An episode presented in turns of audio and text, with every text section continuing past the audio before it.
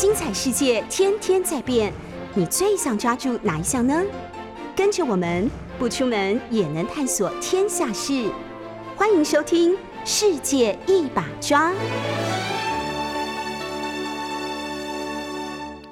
欢迎收听 News 九八九八新闻台。你现在收听的节目是《世界一把抓》，每个星期二早上十点的单元。总编辑选书，我是主持人，也是新经典文化总编辑叶美瑶。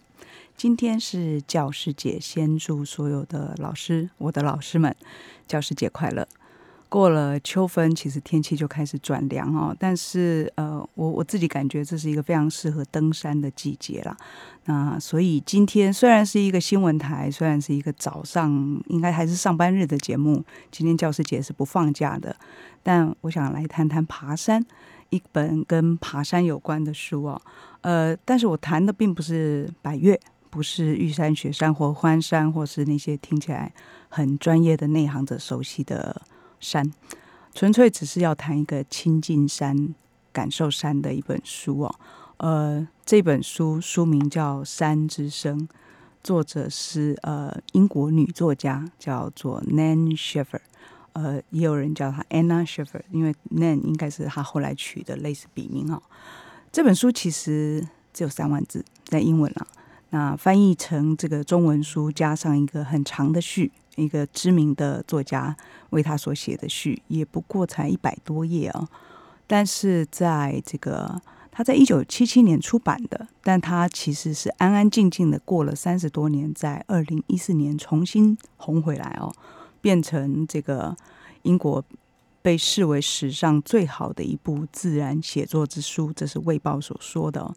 这本书从这个作者在二战的时间写完，到他隔了三十年出版，到再过了三十多年之后重新在呃登山自然写作界大红，其实经过了漫长的七十年。这样的一本书，对台湾的读者有什么可以特别介绍的呢？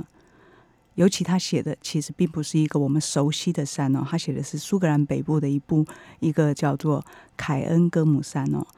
Cairngorm Mountain，它其实只有两啊一千两百多公尺，可能比比七星山只高大概一百多公尺，非常听起来是非常容易爬的山哦。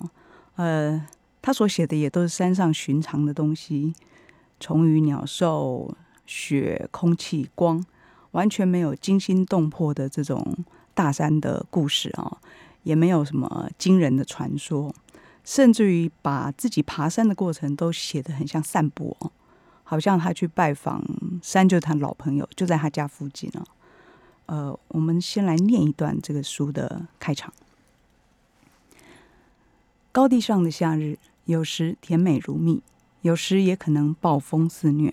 但对爱这座山的人来说，两种模样都好，因为那都是山的本质。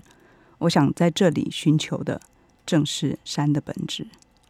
接着 n a n s h e f e r 又说：“想要理解一座山，必须亲历，但这不容易，而且很花时间。相对于我们所身处的焦躁时代，这个是进展非常缓慢的事，也没有办法为当下我们在呃生活里、社会上急迫的事情带来立竿见影的影响。不过，爬这座山有罕见的价值。”尤其是，首先，它矫正了人狂妄的自我判断。人其实从来没有真正理解过山，也没有真正理解自己跟山的关系。所以，不管我在山里走了多少次，这片山依旧能为我带来冲击。试图了解这座山的道路，对我而言是一条永无止境之路。好，就是这样的一本书哦。开场就让你大概知道，呃，他们有要讲这个。非常当下跟这个时代有什么关系的事情哦，所以在一九四五年他写完之后，本来要出版的，但是他朋友跟他说：“嗯，你里面讲到的山，讲到的那些呃名词，讲到的事情虽然都很美，但跟大部分人没有什么关系，所以我不认为这个书适合出版。”那是大概一九四五年二战的末期哦，那。一开场他就说自己只是想要理解山，而且这是一个不会有立竿见影的建树的书，所以写完以后呢，就搁在自己的给了朋友看以后，听了那样的建议，朋友还跟他说，要不除非你在每一个文章的附近都加上图片，都加上呃这个说明，等于是写了三万字，可是可能光说明就要说说掉再再一万字哦。呃，因此作者 Nan Shiver 就打退堂鼓，把他的这三万字的稿子放进了抽屉里。各位知道，一个女性在那样的时代，花很长的时间一个人哦，大部分的时间是一个人。当然，她也跟朋友去去登山、去走路、去记下一些细节。然后最后，呃，有人跟你说这书可能不会有人感兴趣，所以他就把它收起来。这听起来其实很寻常哦，搞不好有很多人也发生了这样的事。但幸运的是，三十年后，大概在一九这个七七年，亚伯丁大学，也就是 n a s h e r 常年执教的一个学校，帮他把它出版了。出版了以后，其实也很安静，因为这是一个大学出版社，所以呢，就一直到了很奇妙，二零一四年，呃，我们的这个。英国布克奖几乎是史上最年轻的评审团主席哦，他叫啊 Robert McFarlane 啊，这位作家在台湾其实出了非常多的中文书，他的作品因为是自然写作界现在是当红炸子鸡哦，他在 BBC 也主持一个跟登山有关的纪录片的节目。那他小时候，这个 Robert McFarlane 他的祖父就住在 Nan s h i f e r 所写的这座山 Campbell Mountain 附近。所以他小时候，比方说度寒、寒暑假的时候，可能就会跑到祖父家去。所以他跟 n a n c h e 一样，对这座山一点都不不陌生哦。他觉得他自己是，他也是个爱爬山的人。他觉得他自己非常了解这座山。大概在两千零三年的时候，突然有人跟他说：“哎，你那么喜欢 c a n g o Mountain，你要不要看一本书？这本书我认为是最被低估的一本写山的书，也就是《山之声》啊。”他其实有一点这个不以为然啊，只是拿来看看，因为他觉得他自己对那个山的了解太太多了，一定不会逊于其他的人的。他是从小跟着祖父在那个山晃的，啊，自己也是一个爱走路的人，爱爬山的人。但等他读了这本书，他决定有一天要为这个书重新写一个长序，而且在序里面郑重的说，这本书改变了我对山的看法。呃，这本书到底在写些什么呢？我想，我们先来听一段音乐啊。他是用第二章这个文，呃，整本书有十二章，他用第二章的 Recesses 大山深处这个主题所写的一个非常自然的一段音乐。这个专辑其实整个专辑就是山之声这样的主题啊。我们先来听他的作品。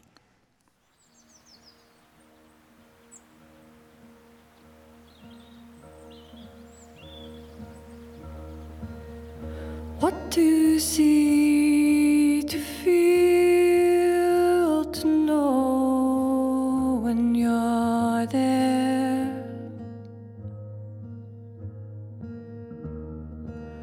Cracks and fissures, fractures, forced and falling fair in the dark and hidden. You don't really know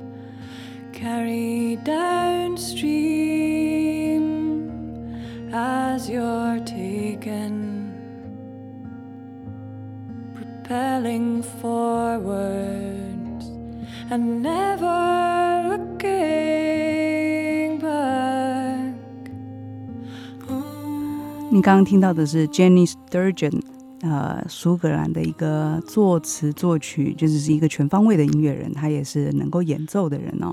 这个专辑是去年十月的时候出的吧？专辑名称就叫《The Living Mountain》，也就是《山之声》这本书同名哦。呃，同名不是意外，是因为他就是用这本书开启他的第二张专辑的这个创作的灵感来源哦。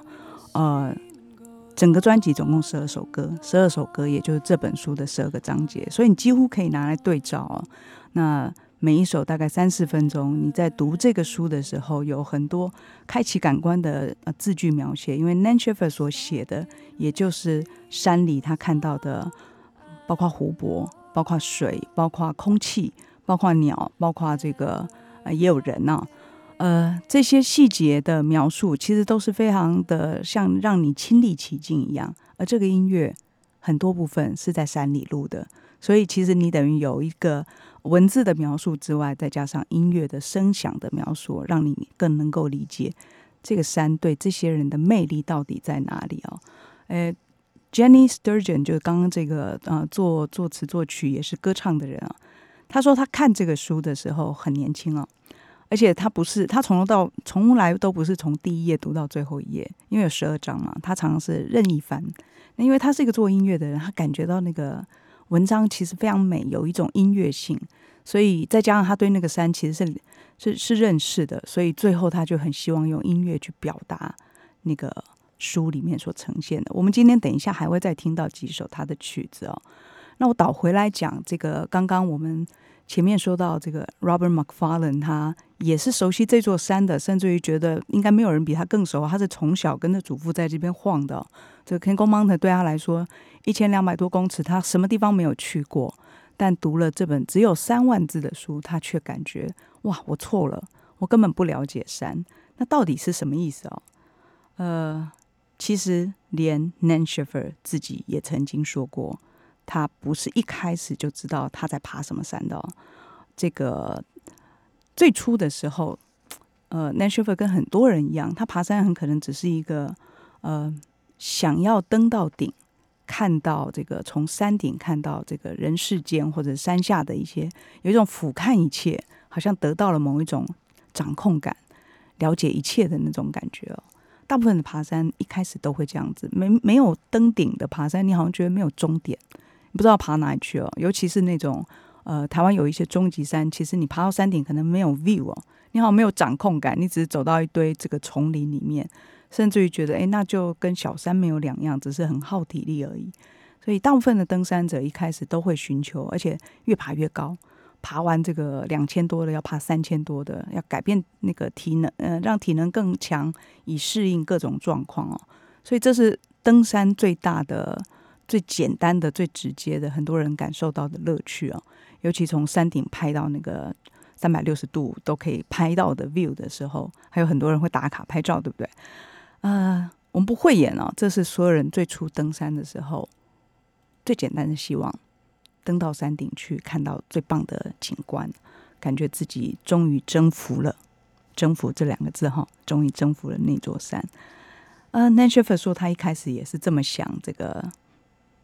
Kango Mountain，也就凯恩格姆山的，但一直到某一次，他去了山里面，是其实是朋友带他的。他去了山里面，看到了一个不一样的景象，他才发现，过去他登山恐怕都错过了山最重要的部分。呃，这个雪伯德说，他那次是去一个懂山的朋友带他去看冰斗小湖。什么叫冰斗小湖？哦？就是这在山里面常常会有一些凹陷的地方，那那里因为呃天气的关系、气候温度的关系，水在那边凝结以后不会散去，就是一个地形啦。但是那个冰斗小湖因为不是它是一个凹陷处嘛，所以它并不是从每一个地方，它不是一个平的，它几乎是山崖边的。它那个地形造成的一个湖面的状况，你并不是从爬山的任何角度都会看到它。另外。不是什么天气，你都会看到它，以及你就算看到了，你可能这个每一个角度不同，它的颜色也会不一样。他描述说，那是一个九月末的某一天，在秋分本来都会有大风暴的这些山上啊，这些风暴已经散去，所以空气显得非常的这个好像很干净啊，会透出冰一样的光泽。那那天朋友是因为熟门熟路，就带他到了这个冰斗湖边，所以他连那个名字都没有什么特别，就叫冰斗小湖，而且紧贴着峭壁，隐秘在山中。但那次，包括他低下身来，发现原来肉眼可以判断地球是圆的。他知道了一件事情，是他过去为了往山顶走，翻越山岭是没有办法理解山的其他部分。另外一段是他真的走进一块湖哦，叫埃文湖。湖其实不是很容易亲近的，看起来很美，拍起来也很美，但真正的亲近，包括身体靠近，那其实是一个危险的事情哦。这段我也练一下。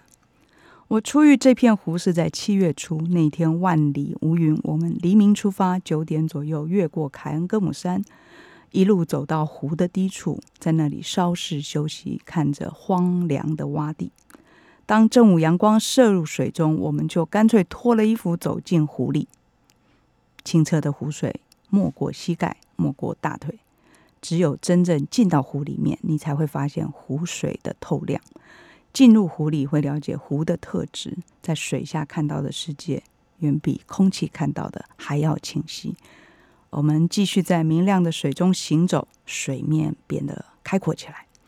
接下来 n a n s h e f f e r 说，他们站在一块深入湖中好几码的陆架边缘，其实就是一个有一个地形上面的，看起来像陆哈陆地。随后呢，那块陆架边缘就陡然的直下深谷，那里才是真正湖的底部。透过无比清澈的湖水，我们直直窥见了山谷的底部，明亮到那底部的每一块石头都清晰可见。其实，如果大家去溪水，天气好的时候，应该也会有同样的体验哦。接下来，危险在后面。n a n s h e f e r 说，他叫同伴来看水下的悬崖，两个人对望一眼，看下湖底。然后接下来他就慢慢的赶快走回浅水区哦。那一刻他们什么话都说不出来，因为这个描述可能就有一点失忆了。他说：“我的灵魂如肉体般赤裸。”那一刻是我人生中中最无防备的时刻之一。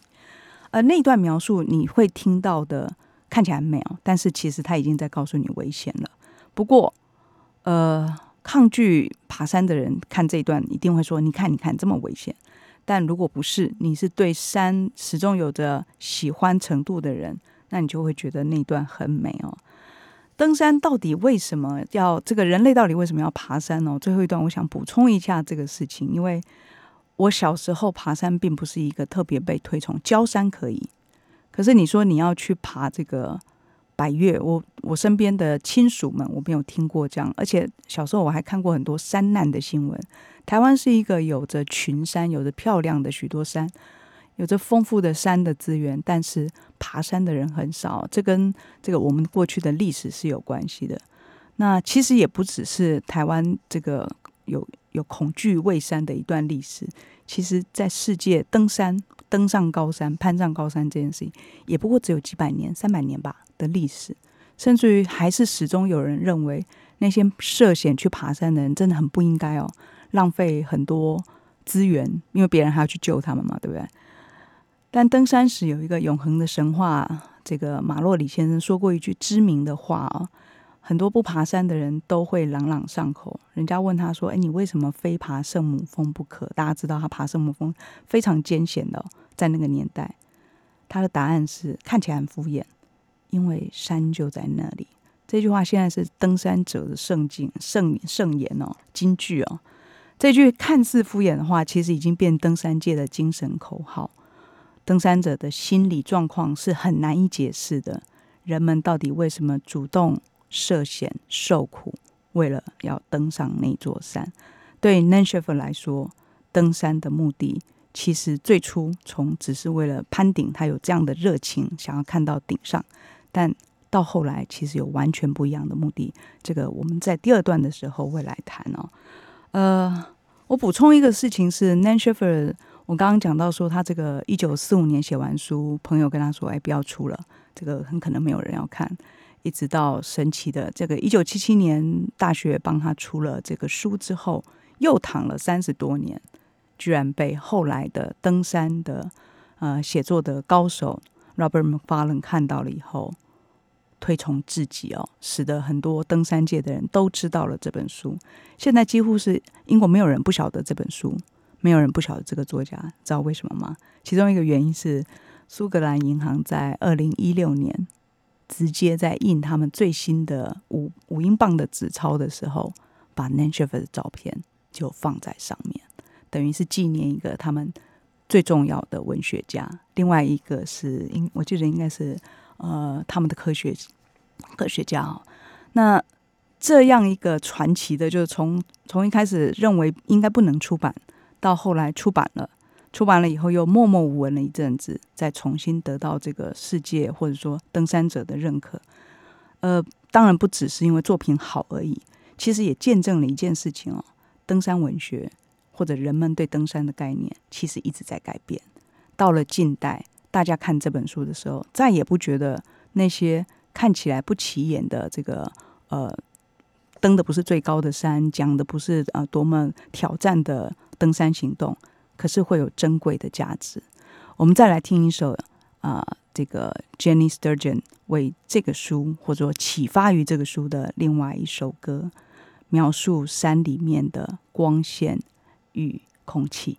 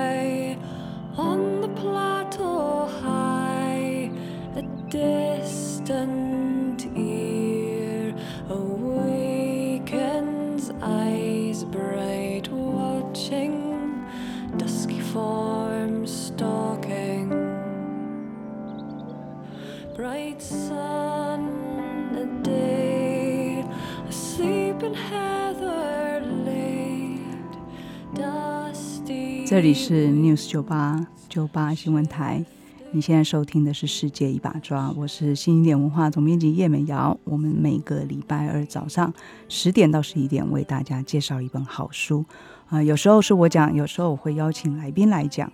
下个礼拜我们就会邀这个其他的来宾啊。那自己讲的时候呢，我就会希望能够让大家感受到书里面更多的像体验一样的，呃。如果你在书店里面，你可以试读；你在广播里面，当然会听到片段。如果能够有合适的音乐，我就会希望能够找来为大家开启另外一种感官，领受这个书的部分哦。三之声刚好有一个非常特别的呃延伸的，像是产品一样哦，是 Jenny Sturgeon 现在正在听的就是 The Living Mountain 这个苏格兰的创作女歌手，她所在去年推出的专辑哦。这张专辑应该也入围了，今年好像这个苏格兰唱片大赏的，算是他们的入围名单之一。呃，非常受到推崇，它的许多的声音，你听到的鸟叫声，甚至于水声，都是直接到凯恩格姆山，也就是 n a n s h e f 所写的这座山去录的哦。那包括它这个整个呈现大自然的方式，感官的方式。这段呃，应该是里面的第八首吧，讲的是鸟还有这个昆虫哦。呃，书里面在描写这段的时候，其实就是各种的，有时候是昆虫，有时候各种的鸟，以及呃兔子啊等等。鸟兽在山里面留下的印记啊，对 Nanshifer 来说是特别有趣的，因为他认为这是爬山的独特乐趣。即使你没有看到这些动物，你也会有被陪伴的感觉。即使你只是看到他们的足迹哦，呃，他叫这个叫迟到的陪伴。你从这种句子，你就可以感觉出来 n a n s h e f 其实是一个像诗人一样的。他在这个呃一八九三年吧出生，所以等于是十呃十九世纪末到二十世纪中期哦，他活了八十八岁，非常的高寿哦。但是他的整个创作巅峰期大概是在一九三三年以前，也就是他呃三十岁出头的时候。那时候他在六年之内写了四本书哦。有三本小说，有一本诗集。那接下来，其实他自己也说，他就碰上了。他说他写不出东西来了，他不知道写什么。那等于像是创作瓶颈期。接着，其实他的这个时间的重叠，刚好就跟世界的混乱是相关的。我们知道，在一九三九年到四五年之间是第二次世界大战，英国是饱受冲击的一个国家哦。然后再加上说这个。你知道，在这样的呃时间点，物资是非常缺乏的。你写的书要印成书，要跟大家有关的东西，所以其实是不容易的。那他又生活，他大半辈子都是生活在苏格兰这个 Aberdeen 这个地方哦，在里面教书当老师。那所以登山走进山，对他来说就是一个山，就像一本书一样哦，他可以永远阅读不完。那他用这个方式写下了他在山里的这个这样的走路方式去认识山，也记录下来。他记录下来以后，其实字数也不多，只有三万字。我们刚刚讲到，他一开始想出版的时候，他的算是编辑圈的朋友吧，跟他说：“哎，我觉得不合适哦。”他也就认真的就把它放进抽屉里，一放三十多年。但是现在再看他这个书的人，后来看他的书，了解山的更多面向的人，就会觉得这个书里面的句子非常清简哦。他写他年复一年的这样走进山里面，好像每一个东西他都熟悉的不得了。但是他并不强调自己哦，他是把自己渺小到感觉只是一个受体哦，就是到里面去接受这些东西，然后再透过文字传递给其他人。呃，我们刚刚讲到这个重新发现这本书，或者说重新向英国人介绍这本书的厉害，甚至于是英美世界介绍这本书的厉害的 Robert Macfarlane，他为这本书写了大概一万多字的导导读哦。这本书才一百多页，他的导读我们印起来就要三四十页啊。呃，他写说这个这本书讲的 Living Mountain，照理说是写活着的山，对不对？可是他会感觉到作家是在这里面。感受到自己是活着的，呃，他是他谨慎的称赞这位低调的作家，因为他知道 Nanshifer 一定不喜欢别人夸大其词的称赞他，但是他说我还是没有办法这个这个忍住哦，他要低调，可是我真的很难哦，因为事实上他觉得这本书重塑了他自己看待这整个山的视角。下面这句话很重要，他说这本书教会我如何看见。而不只是看着，抛开自己呃以为的，你才能真正的看见哦。这个看见这件事情，在整个书里面其实是非常明显的，就是他似乎张，好像把眼睛张得非常非常大哦，看看到的东西都是我们过去没有看到的。这件事情使得《n a t u r e 这本书真的呃，跟其他的山岳文学相比，就完全的突出出来哦。我们知道，大部分的登山文学都出自男性作家，这是历史上不可避免的，因为体力，因为这个啊行动方便等等。那大部分男性登山者也的确都在写作的时候，或者在他们自己爬山的时候，都聚焦于高山之巅。在他们看来，山林的探险品质是取决于是否有登顶哦。但是登顶并不是爬山唯一的方法，这是 Nanshifer 的作品独特的地方哦。呃，描写登顶过程不是描写登山唯一的角度。这本书不是登山文学，从这个角度来说，你可以这样说，它可能接近山林文学。也因为这样，它给后人，甚至于离开这个，即使你对这个山你不可能去，你根本也不认识，但你有可能受到启发最多。一个女性在二战纷乱之际，你看她怎么写山间的河水哦。让我描述一段，他说：“河水清澈程度难以言表，照在裸露的华树上，刚被大雨冲洗过的仲春阳光或许可以相比，但这种描述太感觉了。河水只是单纯的白，带着天然透明，它们的特质和圆润、静默一样，源自自然，却很难以纯粹的出现。”一旦被发现，人就会惊叹。写湖，真正走进湖里面，你才会发现湖水有多透亮。看进湖里，才能了解湖的特质。在水下看到的世界，其实比你从空气透过去看到的更为清晰啊。呃，另外像他写露，就是朝露的露哦。阳光穿透稀薄雾气，赋予大山脆弱鬼魅般的美丽。不过，一旦雾气渐浓，走起来就跟盲行一样糟糕。这阴森的气氛有一种隐秘的刺激感。如果人没有走丢，还可以得到满足。辨明方向要有聪明清晰的头脑，还要用手中的地图跟指南针。即使团队有人因为惊慌失措要走去错误的道路，自己也要保持镇定。大概都是这样子的文具哦，让你感觉到。这个 Nanshefer 在里面好像其实是个记录者哦，但是他所记的东西都不是你去一趟、去两趟能够看得到的。呃，这些美不是出于一种偶然。他认为你要用身体去体验以后，最后你会觉得身体其实是需要它的。呃，我觉得这个书里面有一个很重要的点，大概就是他透过身体去认识山。嗯，不要把它讲讲的这个，因为 Robert McFarlane 在导言里面讲到的认识论现象学，我想对一般的人来说，那样的想法可能比较复杂哦。但是其实就是有一个很简单的事情是，如果你只看资讯、只看书、只看，甚至于透过别人告诉你的，那么你认识到的山，不是用身体认识的山。这也是为什么我在读这本书的过程之中。我在读稿子，书还没有出版哦。二零一九年的时候，我就突然非常想爬山哦。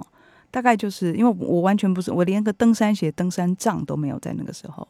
然后对于百越完全没有兴趣哦，因为觉得根本不可能。大部分不爬山的人都是因为有这样子的意识哦，就觉得呃，我的心脏可能负荷不了，那我要怎么走啊？那个路线到底怎么走？那应该要准备什么吗？就是整个事件对你来说复杂到一个。没讲到这个登山，我们就往后退哦。顶多爬爬这个阳明山泡温泉，我们就认为已经是登山了。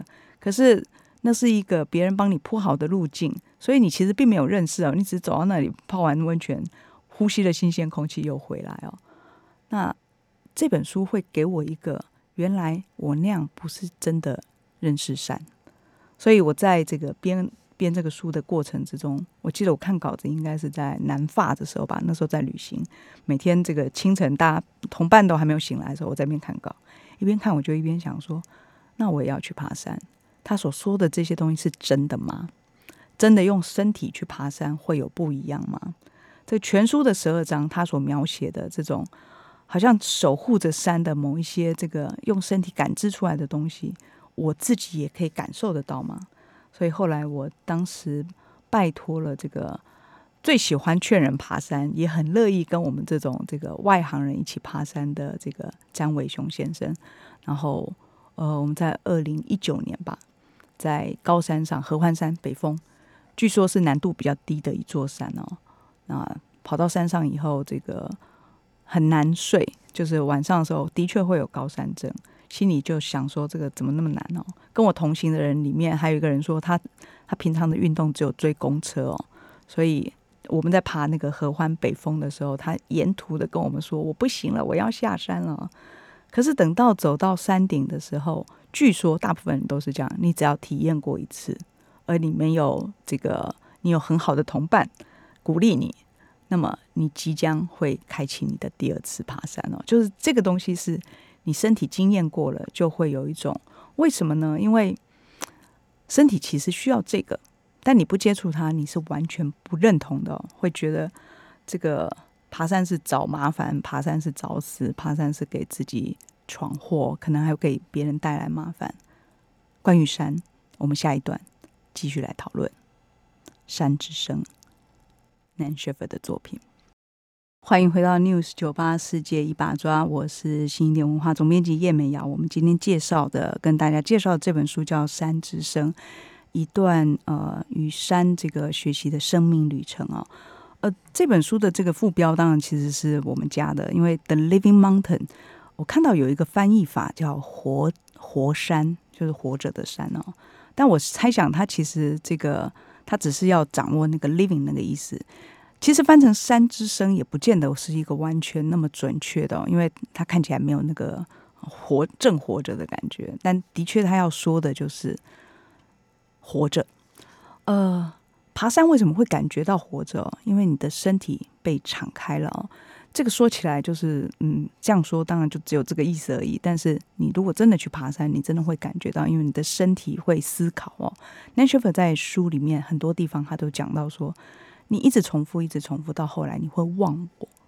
他甚至是可以在山里睡睡觉的，他是可以呃有有夜里住住下来，躺在这个山洼里，也有这个白天的时候走一走休息，像打盹一样哦。然后醒过来看一看，没什么事又继续睡哦。你真的是会这个用你的身体去感知这个世界啊。所以为什么喜欢爬山的人会一直重复回到山里？我觉得这跟身体性非常的有关系哦。你会感觉你活着，因为有时候我们觉得每天重复的生活，到了这个三五天后，你你真的会完全忘记你三五天前做了什么事哦。因为它是重复的，你事实上是没有在思考的，你身体是没有在感受的，你只是按着那个时间，好像让自己照着做而已哦。所以，嗯，爬爬山这个事情，不但是一个啊。看着风光明媚哦，看着各种有趣的生命哦，其实他也是走进自己。这是这个书很重要的观念，就是爬山不是往上爬，我们说爬山是爬上山哦，但它是爬进山里。这个在我刚刚这个念的那段关于湖的，大概就是这个意思，就是说山有很多部分是在是在里面的。这听起来很奇怪，因为山就是外面，你真的不是爬到山的。钻进里面了，不是这个，不是其他的这个一般动物可以做的事情，但是它指的是山有其内在的内涵。如果你不是透过身体慢慢的走的认识山，你的体会就会只局限于那个登山攀顶的那个欢乐而已。啊，雪伯德当然知道山其实不是一个平静的哦，它它是充满了粗野恶劣的环境哦。甚至于爬山，有些人是要为之付出代价的。他自己也会写这个，他也会被这个雪地强光灼伤眼睛，眼泪直流。那个有严重的话，有时候是会瞎的哦。他也会写那个高山的呃夏天呢，高原上面有一种萌虫会齐聚出动，搞得这整个花岗岩的上方就是那种热浪滚滚，其实是很折磨的事情。还有。倾盆大雨，那个连下好几个小时，甚至于好几天以后，山会变成可怕的地方哦。但这些东西都没有办法阻止他继续登山。他其实一直登山到他很老哦。后来他是因为生病住了院，而且据说他即使生病住院，护士说他都会梦到自己正在爬山，像梦游一样哦。啊，他跟很多登山者一样，对山中的这些生生死死。都有迷恋哦，对他来说，身体在山野里面虽然危险，但也是一种奖励哦，是无与伦比的感官体验，而且是对人的思考的补足哦。平常我们只用脑思考，身体其实也会思考的。呃他在山上写道：“依靠感觉的生活如此纯粹，可以说此刻我的身体也在思考。”我非常喜欢的这这些段落，其实这个 Robert McFarlane 就说这本书才一百多页，但他读了十几次哦，每过一阵就翻开读。也许不是从第一个字读到最后一个字，但一篇一篇挑自己喜欢的篇章来读。所以他们就说这个书其实有一千多页，因为你可以一直读哦。啊，这样的一本书带给阅读者的不只是一种呃登山奇观哦，最主要是一个完全不一样的登山的感受。今年这个公司有一个二月的时候吧，推出一个纪录片，我不知道大家看了没有？现在应该 YouTube 上面可以看哦。他最近也获得了那个金钟奖的提名，应该是什么创新节目奖啊、人文纪实片节目奖，以及我忘了有没有摄影奖，他们入围了三个大奖。那这一系列的有四集，呃，记录了四个台湾的年轻的爬山者，他们分别是，我看我记得谁哦，呃，詹乔瑜、这个张元直、普鲁图，还有郭雄。那这些人他们各自有不同的原因攀登在山上，有些是因为这个追寻比较走这个原野的，有些是喜欢往高处跑的。像其中这个张元直先生，他甚至于呃是参加了 K Two 的这个，就台湾少数能够登上呃几座八千公尺以上大山的人哦，他也参加了 K Two 的这个挑战。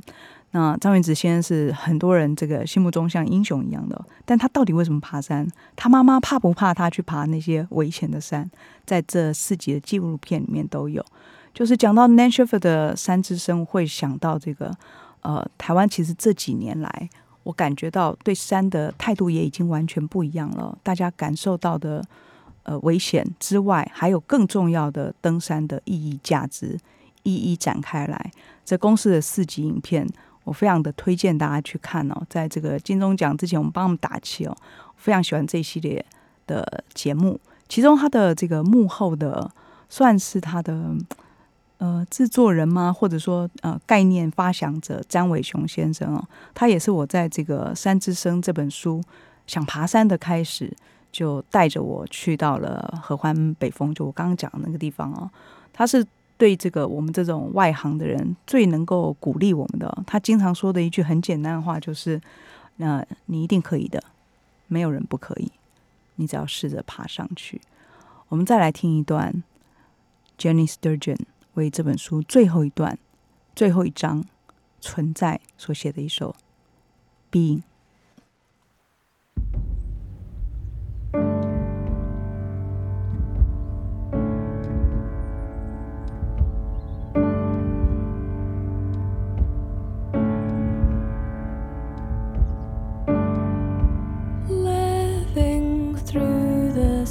As we search to find out what's real.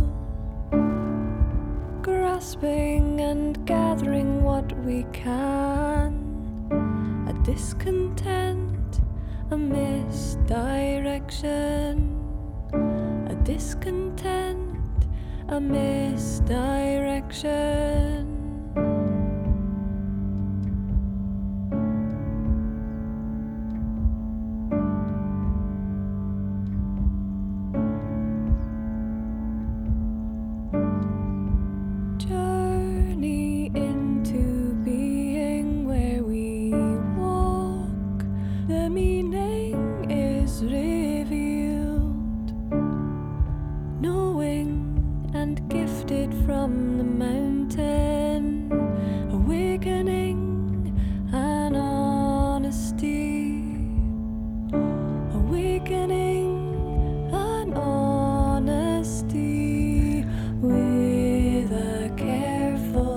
当你心怀不满，就会走上错误的方向。只有走入存在的旅程，你才能感受到存在的意义。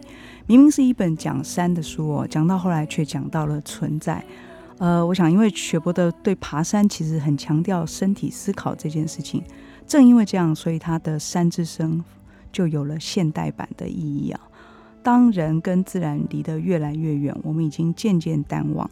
我们的思想是由真实存在于这个世界身体的经历创造的，无论是身体经历的空间、纹理、声响、气味、习惯，还是我们自身成绩的基因呢？吸收的意识形态，我们对触觉用触觉去把握这个世界，比以前的任何一个历史时期都少哦，所以我们就很脱离自己的身体的经验。早在七十年前，Nan s h e f e r 就发现了这个趋向，因此他的书。被视为也是一种哀悼哦，就是人为什么离自己的身体那么远，也是一种警告，警告我们透过爬山重返身体的思考。呃，Nan s h e f e 有一次写信给他的朋友，他说：“人应该用整个身体去指导他的精神哦，这是我们失去的天真。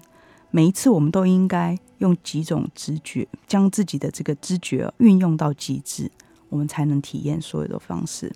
这本书正是对于用身体体验的所有方式的一个赞美诗哦。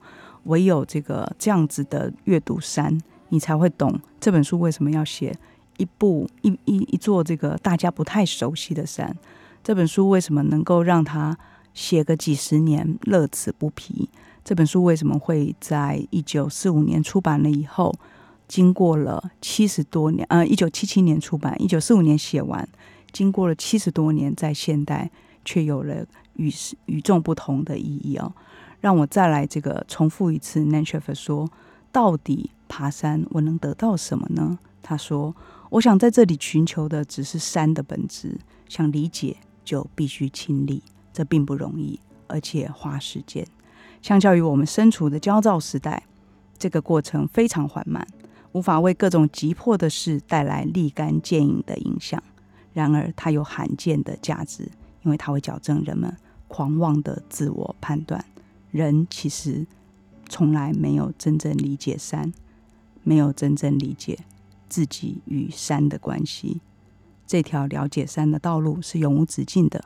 各位，我们假日找个时间去爬山吧。